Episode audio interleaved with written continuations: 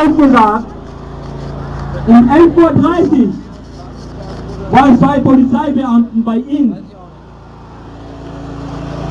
Die haben ihn zusammengeschlagen, die haben seine Nasen gebrochen. Und wir mussten das feststellen, dass er ein Nasenbeinbuch hatte.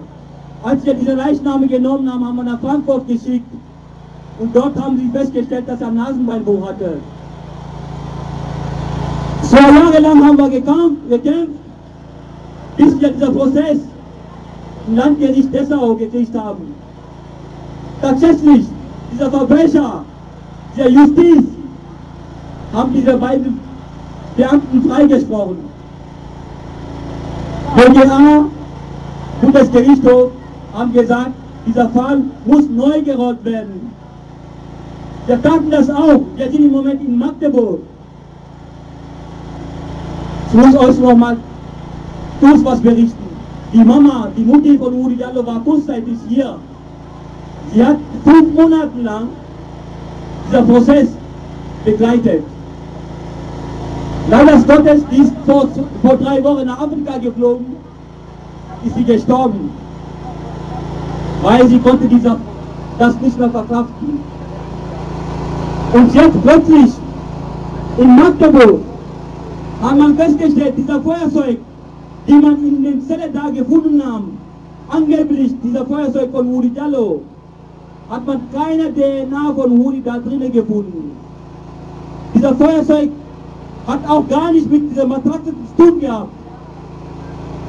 Unsere Anwälten haben Anträge gestellt, zu gucken, welche Leute die Uri Diallo verbrannt haben. Das Landgericht Magdeburg, Mother in German, Mother in Deutschland, die haben das abgelehnt, weil sie einfach dieser Wahrheit, dieser Leuten, dieser Polizisten, die Uri ermordet haben, weil die einfach nicht das wahr wollten, wahrhaben wollen.